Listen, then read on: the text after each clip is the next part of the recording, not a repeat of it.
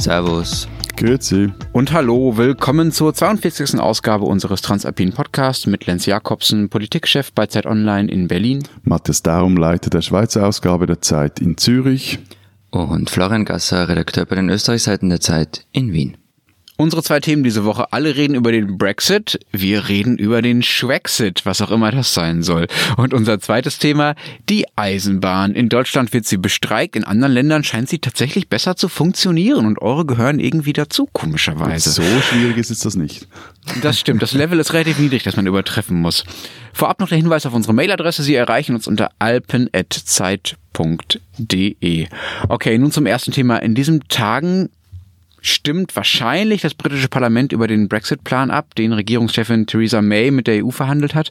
Es wäre das erste Mal, dass ein Land tatsächlich aus der EU auch austritt. Äh, Matthias, die Schweiz war ja nie Mitglied und versucht aber gerade da so ein bisschen näher ranzukommen an die EU, ja, über ein sogenanntes Rahmenabkommen. Das ist ja etwas, was sich die Briten im Prinzip auch wünschen. Die wollen ja auch nah dran an der EU sein, ohne wirklich Mitglied zu sein in der Zeit nach Ihrem Austritt. Sag mal, wie gut funktioniert das denn für euch in der Schweiz? Also nahe dran sind wir schon seit einigen Jahren, also seit ähm, Anfang der Nullerjahre, Ende der 90er Jahre, als die bilateralen Verträge mit der EU in Kraft getreten sind und vorher ausverhandelt wurde. Kurz historischer Abriss 92 wurde in der Schweiz der EWR-Beitritt abgelehnt und dann war man mehrere Jahre lang damit beschäftigt, genau etwa mit dem, mit dem jetzt die äh, britischen Diplomaten beschäftigt sind, nämlich mit der EU irgendwas auszubaldowern, mhm. indem Und die, die Schweiz... Kurz, die EWR war die Vorläuferorganisation der EU sozusagen. Nee, ne? also, nee, eher eine Nebenorganisation. Also Europäischer Wirtschaftsraum, das ist äh, so eine.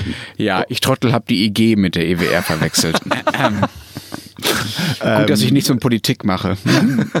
Auf jeden Fall wurde das abgelehnt. Dann ging es darum, was gibt's für einen anderen Weg, äh, um da trotzdem mitzutun, also am Binnenmarkt zu partizipieren, Personenfreizügigkeit etc. Und dann hat man diesen sogenannten bilateralen Weg gefunden. Und jetzt geht's darum, seit fünf Jahren, diese bilateralen Verträge, vor allem die fünf wichtigsten, unter ein, sagen wir, juristisches Dach zu stellen. Und jetzt, äh, da wurde jetzt lange darüber diskutiert, lange verhandelt, war nie ganz klar, was steht drin. Letzten Freitag wurde jetzt dieser Vertrag veröffentlicht, oder dieser Vertragstext, 35 Seiten, ähm, dünn, dick, leider nur auf Französisch. Die Zeit für eine Übersetzung hat nicht mehr gereicht für.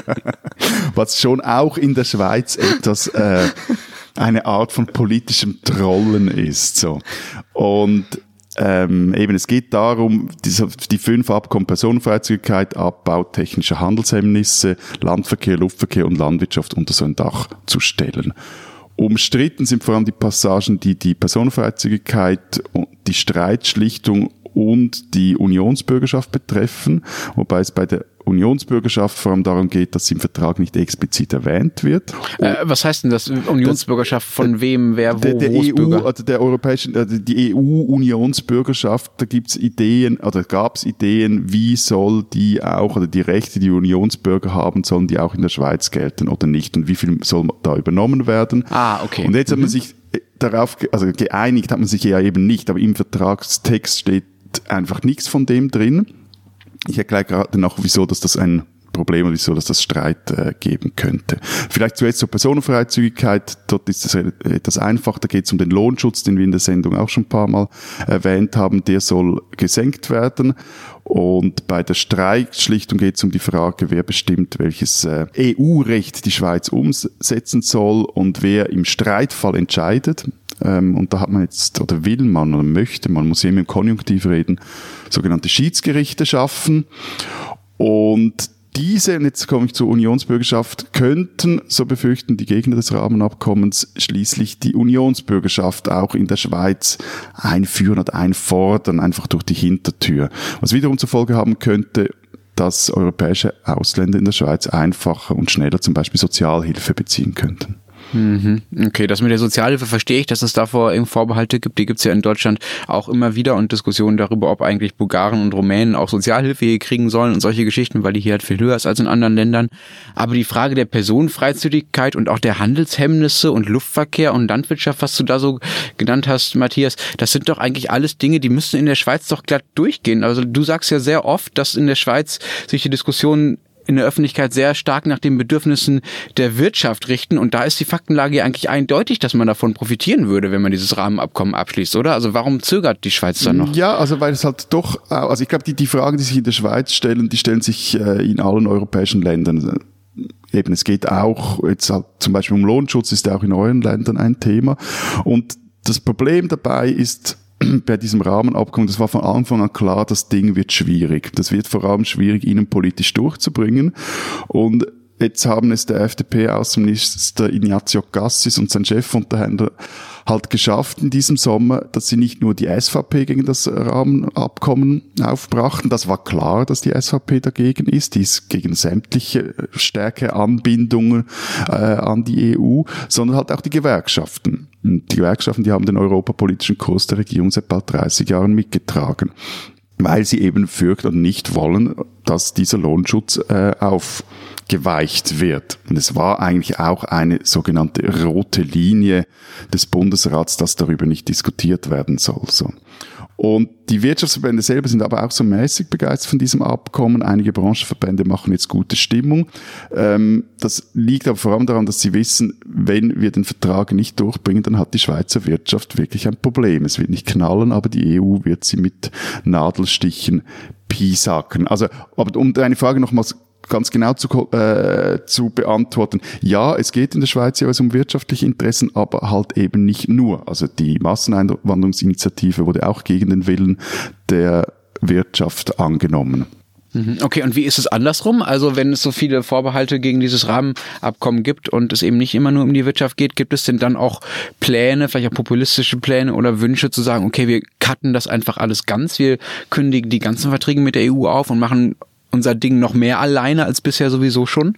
Also so wie es jetzt aussieht, jetzt würde dieses Rahmenabkommen so nicht durch eine Volksabstimmung kommen. Was jetzt darum geht, ist, dass man irgendwie versuchen muss, aber ehrlich gesagt, ich wüsste jetzt da aus dem Stehgreif auch nicht wie, die Gewerkschaften wieder an Bord zu halten. Denn gegen Gewerkschaften und SVP kriegst du das Ding nie durch vom Volk. Und ja, es gibt diese radikalen Pläne, also es ist eine SVP-Initiative hängig, die eine Kündigung der Personenfreizügigkeit, des Personenfreizügigkeitsabkommens fordert. Und weil die bilateralen Verträge mit einer sogenannten Guillotine-Klausel miteinander verbunden sind, würde bei einer Kündigung der PFZ gleich, würden gleich alle Verträge hinfällig. Also würde so ein ähnliches Chaos wie nun beim Brexit drohen. Ah, okay, also man kündigt ein und dann sind alle anderen auch, auch aufgekündigt automatisch. Genau. Das ist ja schon eine Art Rahmenabkommen sozusagen. Ja, nee, aber eben, das ist ja quasi, das ist ja eben nicht ein Rahmenabkommen, sondern das ist einfach eine Guillotine. Da kannst du ja, also wenn es da mal richtig zum Streit kommt, was machst du dann? Dann hast du eben so dieses Problem wie jetzt die, EU mit, mit den Engländern. Ähm, niemand will ja eigentlich so einen, einen No-Deal-Brexit, also so eine Situation und trotzdem, du, du reitest dich da so in, in eine Situation rein und, und das ginge vor allem bei diesem Rahmenabkommen. Die Idee wäre eigentlich, Möglichkeiten zu schaffen, dass man im Streitfall auch diese, sich irgendwie wieder aus der Affäre winden kann, ohne dass der eine oder andere das Gesicht verliert oder ohne dass das Ganze im Scherbenhaufen endet. Eine Nachfrage noch, Matthias. Äh, haben diese bilateralen Verträge, also wie die, Sie, die ihr momentan schon habt, haben die irgendeine Laufzeit? Also hören die nächstes Jahr auf oder gelten die für immer? Oder? Nee, die gelten einfach, aber man kann sie kündigen. Also ah, okay, okay. Also solange ihr daran nichts ändern wollt, bleibt es erstmal dabei, immerhin. Ja, okay. geht jetzt, würde jetzt etwas ins Detail gehen. Der, der Punkt ist, also ein Punkt ist auch, dass natürlich das äh, EU-Recht vor allem sich immer wieder anpasst oder immer wieder geändert wird und das wiederum hat mhm. Auswirkungen auf die bilateralen Verträge und bei gewissen Verträgen wird das, wird das einfach nachvollzogen, äh, die Änderungen. Bei diesen fünf Abkommen ist es aber eben etwas schwieriger, da muss das immer wieder aus, angepasst werden. Das ist auch so ein Teil davon, dass man das etwas vereinfachen will, dass klar ist, was wird nachvollzogen, was nicht und wo kann die Schweiz mitreden. Äh, Florian, äh, du musstest jetzt die ganze Zeit schweigen, aber es ist ja nicht so, als hättet ihr in Österreich ja nichts zu, zu sagen. Ihr seid zwar EU-Mitglied, ich wollte mich aber so, äh, genau, bist du eingestellt. Gut, dass du noch wach bist immerhin. ähm, es gibt ja, ihr seid ja EU-Mitglied, aber das heißt ja nicht, dass es bei euch keine Austrittsfantasien gab. Ich habe mal nachgeschaut, es gab bei euch 2015 ein Volksbegehren dazu, dass die, dass Österreich darüber abstimmen soll, aus der EU auszutreten. Und das hat immerhin 260.000 Teilnehmer. Wenn man das auf Deutschland überträgt, wären das mal locker 2,5 Millionen Menschen, die dafür unterschrieben hätten. Das finde ich ganz schön viel. Was wurde denn daraus? Gibt es da noch Pläne? Also aus dem Volksbegehren wurde nichts. Das ist aber nicht ungewöhnlich. Also Volksbegehren bei uns gehen fast immer ein bisschen unter. Ähm, aber die Zahl der Unterschriften hat schon gezeigt, dass es eine, eine mehr als latente Unzufriedenheit gibt mit der EU und das wird auch schon lange ordentlich geschürt, vor allem vom Boulevard, also der Kronenzeitung, die poltert da mehrmals wöchentlich gegen die EU über die FPÖ natürlich, die Freiheitlichen, bis hin zumindest ab und an auch der SPÖ. Also sozialdemokratische Verteidigungsminister meinte irgendwann mal, da ging es um die, um die Flüchtlingspolitik, äh, er verliere langsam die Geduld mit der EU. Um, dass es da um die Flüchtlingspolitik ging, das, das war irgendwie nebensächlich. Also es ging schon ordentlich gegen Puzzlepoltern. Das kommt immer ganz gut an in Österreich. Mhm. Und die jetzige Regierungspartei, die FPÖ, die hat ja in den 90ern auch relativ deutlich gesagt, was, dass sie von der EU ziemlich wenig hält. Ist davon noch was übrig geblieben? Wie stehen die heute zu Brüssel? Äh, also sie machen nicht mehr das, was Jörg Haider gemacht hat, nämlich raus aus der EU, Rufezeichen, das plakatieren sie jetzt nicht mehr, aber sie eiern rum. Einerseits wollen sie halt ihre Sympathisanten warm halten und das geht halt mit einem Schimpfen gegen die EU. Dem hat sich ein bisschen auch Sebastian Kurz angeschlossen, obwohl die ÖVP ja eigentlich die pro-europäischste Regierungspartei immer war. Ähm, aber es heißt drum, also im Handbuch Freiheitliche Politik stand zum Beispiel immer einerseits ein Bekenntnis ähm, zur europäischen Integration.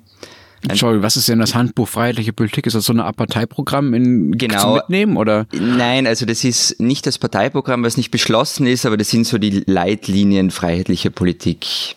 Okay. Und also da steht drinnen auf der einen Seite ein Bekenntnis, europäische Integration, ein paar Seiten drauf, aber auch, dass ein Austritt kein Tabu sein dürfe.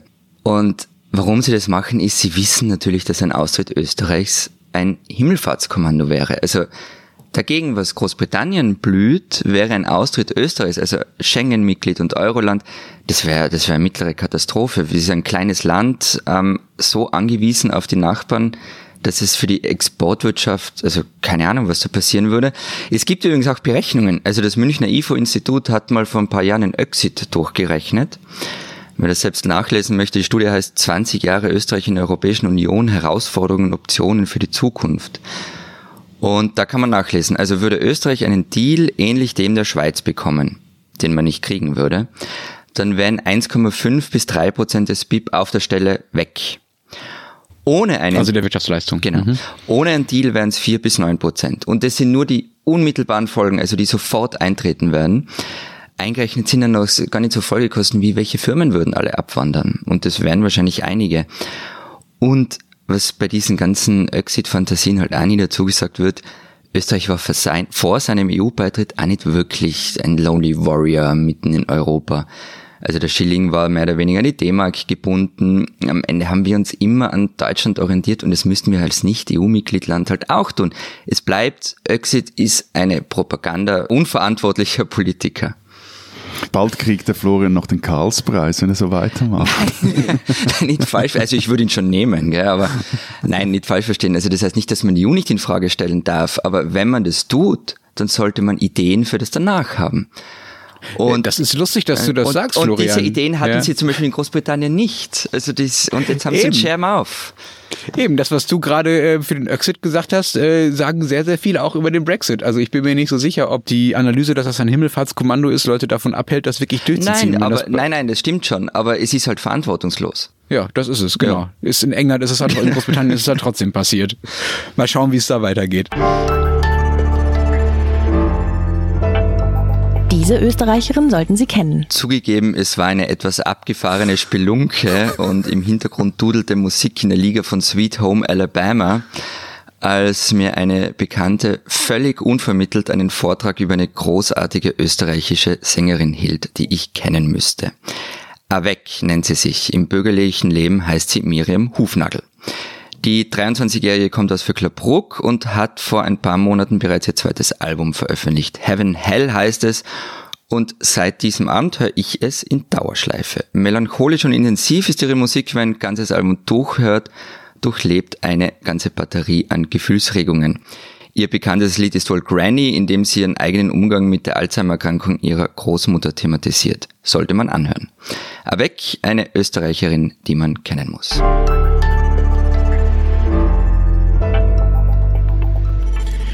Am Montag musste ich quasi zu Fuß zur Arbeit laufen, weil oh. in Deutschland, ja, das war ganz schön hart. Ihr wisst nicht, wie weit ich draußen wohne. Berlin ist teuer geworden.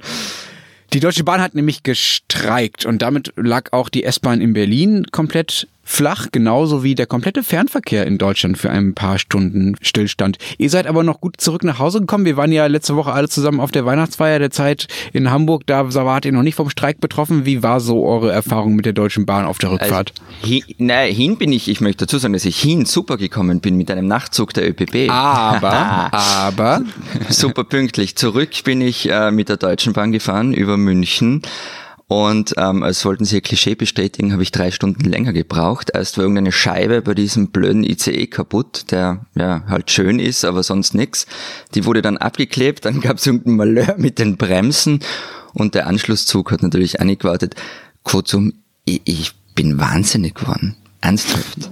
Also ich, ich, kam auf, ich kam auf der Hinfahrt, war pünktlich, Rückfahrt schließlich eine halbe Stunde zu spät in Zürich an. Das war aber alles halb so wild, wobei ich auch nie den äh, letzten Zug ab Hamburg zurück in die Schweiz nehme, weil ich nicht irgendwo in Kassel, Wilhelmshöhe oder Mannheim stranden möchte. Warum sagst du die Namen dieser Städte mit so viel Verachtung, Matthias? Du nee, warst doch wahrscheinlich noch nie da. Stimmt nicht. In Kassel war ich mal. Kassel war ich mal. Mannheim nicht.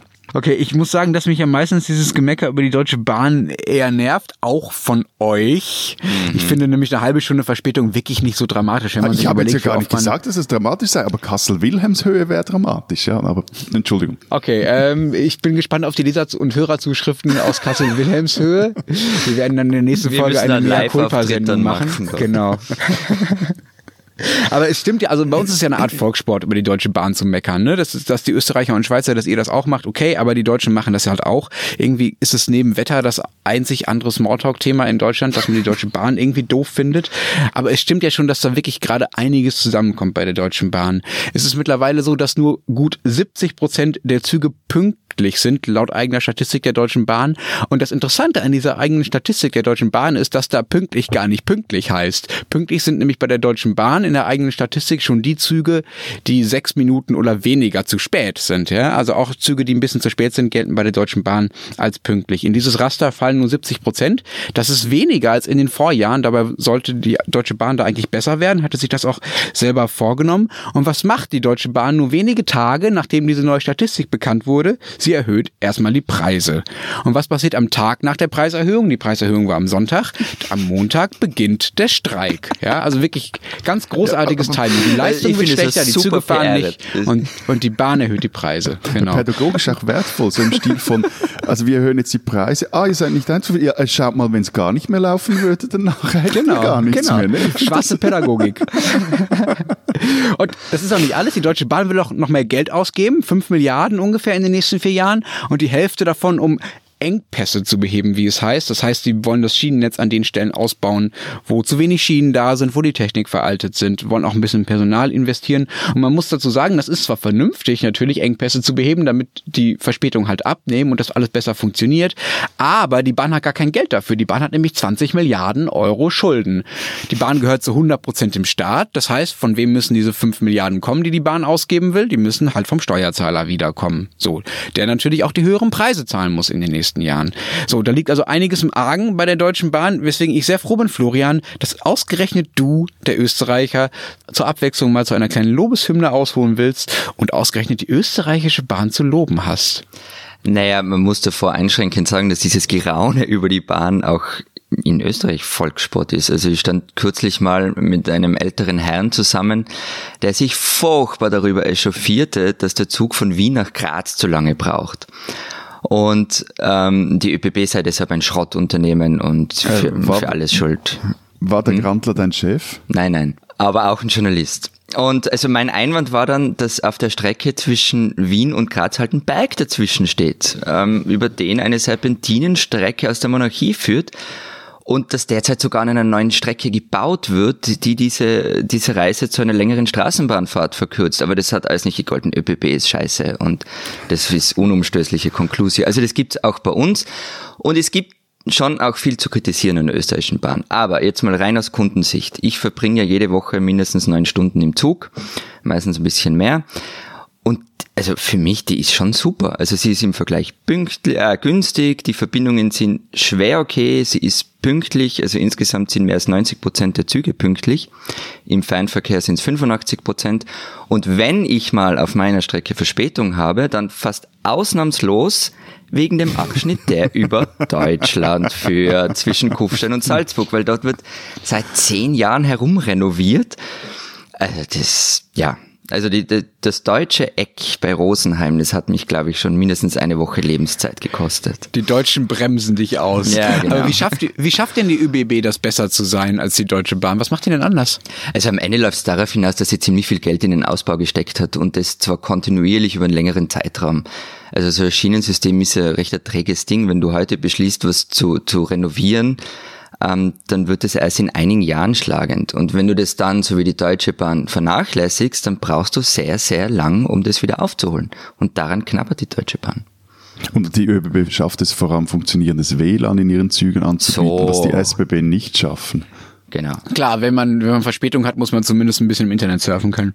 Ähm, äh, was du gesagt hast, Florian, das stimmt tatsächlich, die Zahlen bestätigen das, also mit den Investitionen in das Schienennetz. Es gibt eine Statistik, die du netterweise gefunden hast. Ähm, darin steht, dass Deutschland im Jahr 2017 69 Euro pro Person pro Jahr in das Schienennetz investiert hat. Zum Vergleich, das ist ungefähr so viel, wie man zahlt, um ohne Bahncard von Berlin nach Hamburg zu fahren, was irgendwie nur so knapp zwei Stunden dauert. Ja, Bei euch ist es deutlich mehr, oder? ja, mehr als das Doppelte, ja. Und in der Schweiz sind es sogar 362 Euro pro Kopf und Jahr. Ja, aber äh, wenn man das umrechnet, wahrscheinlich, also wenn man die Kaufkraft hernimmt, dann ist es um einiges weniger.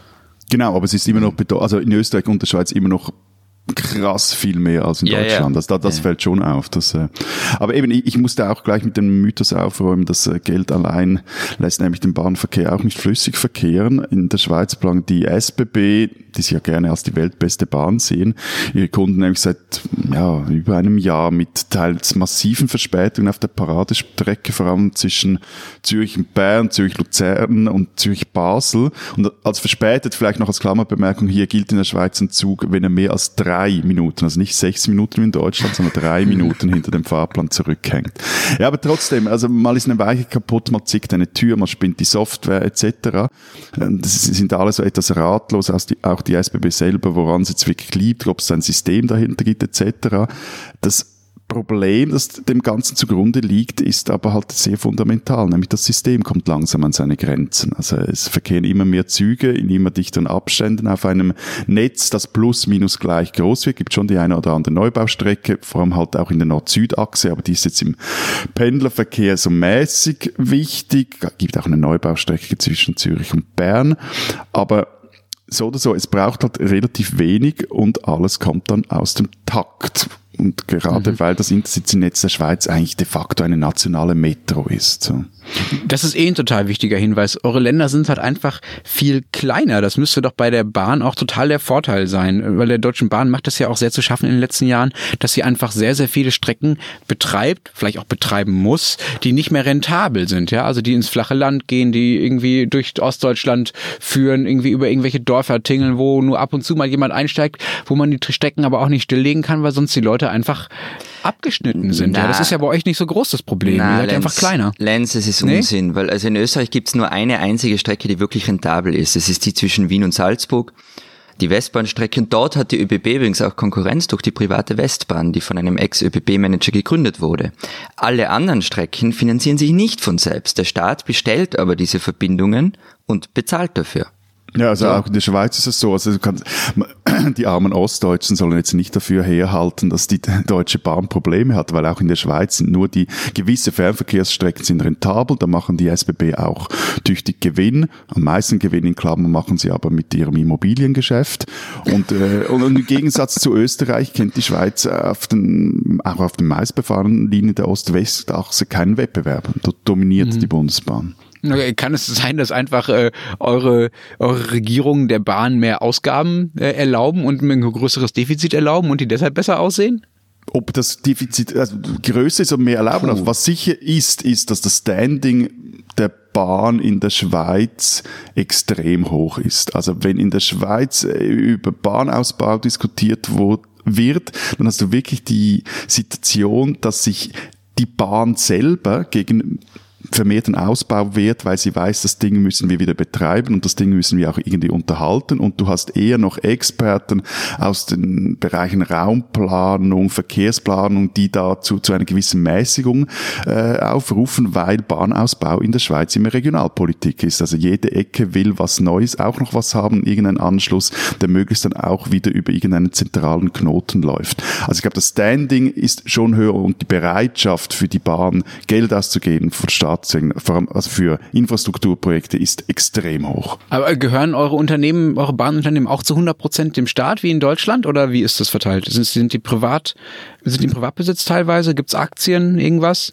Oder alles Staatseigentum? Ja, also die SBW gehören zu 100% der Eidgenossenschaft und das ist eigentlich auch sinnvoll so. Und, äh, aber sie sind halt wiederum eine, eine AG im Staatsbesitz und da fängt das Problem an da wird es halt so ein Kuddelmuddel. Das heißt, sie rechnen zum einen, also in all den Bereichen, in denen es gut läuft, rechnen sie rein betriebswirtschaftlich und wenn es dann schlecht läuft, zum Beispiel wenn sie wieder mal eine, ihre Pensionskasse ähm, sanieren müssen, dann schreien sie nach dem Staat. Und äh, problematisch ist das jetzt meines Erachtens vor allem äh, dieses äh, so partielle betriebswirtschaftliche Denken der SBB, weil das verunmöglicht, dass sie zum Beispiel in der Raumplanung in der Schweiz ihre ganze Kraft ausspielen. Also die Eisenbahn ist eigentlich das, oder ist das Rückgrat des öffentlichen Verkehrs und mit keinem anderen Verkehrsmittel kannst du auf derart wenig Raum und in der Schweiz ist ja eh das Problem von zu wenig Raum, nichts von der großen Fläche, derart viele Leute transportieren. Das heißt, wo die Bahn durchfährt, wo sie hält, das bestimmt maßgeblich, wo künftig gebaut wird.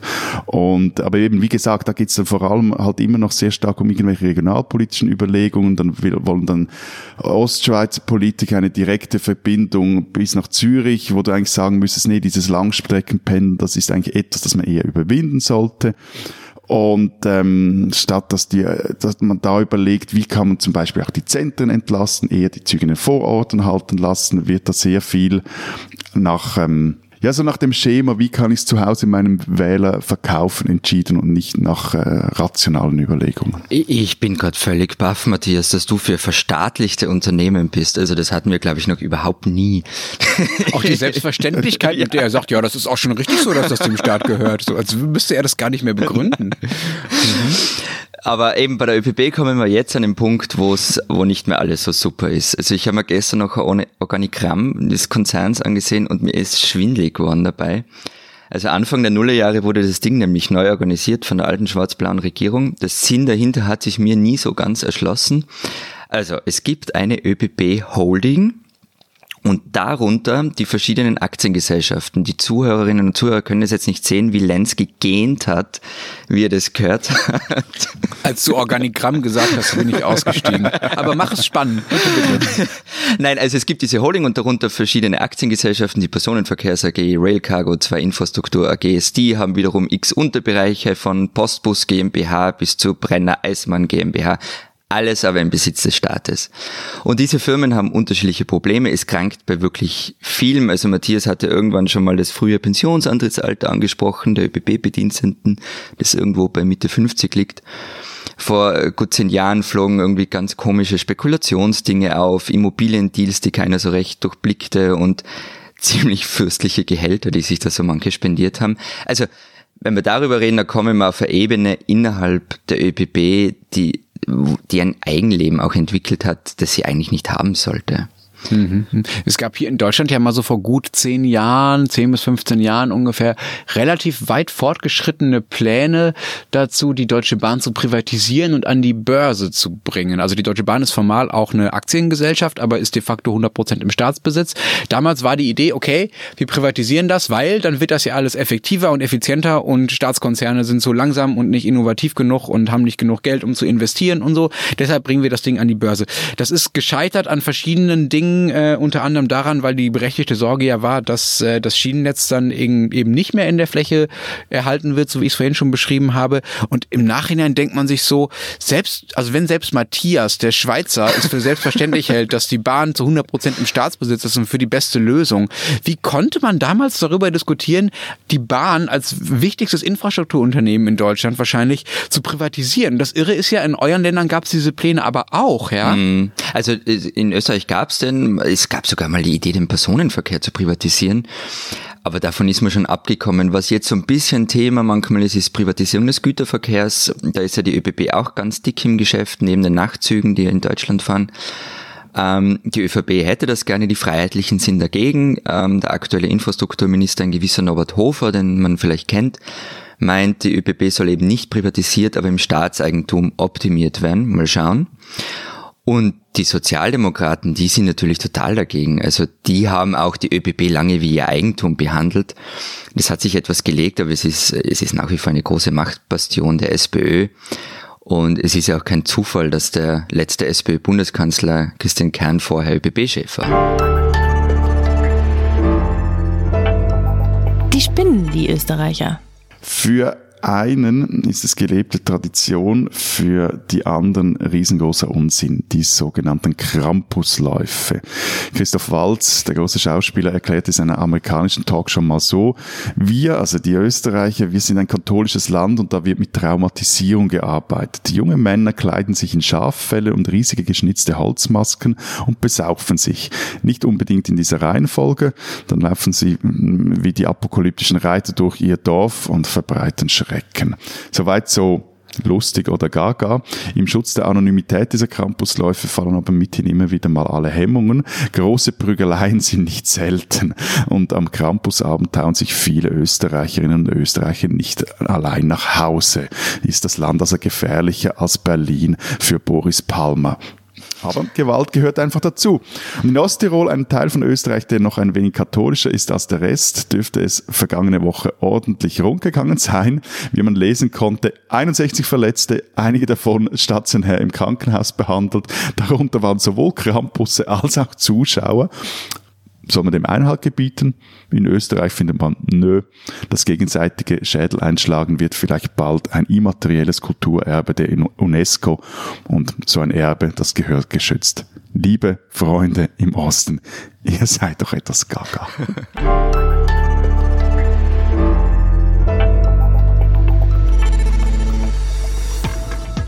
Das war's diese Woche bei der 42. Folge unseres Transalpinen Podcasts. Wir streiten und diskutieren auch nächste Woche wieder. Bis dahin sagen wir Baba.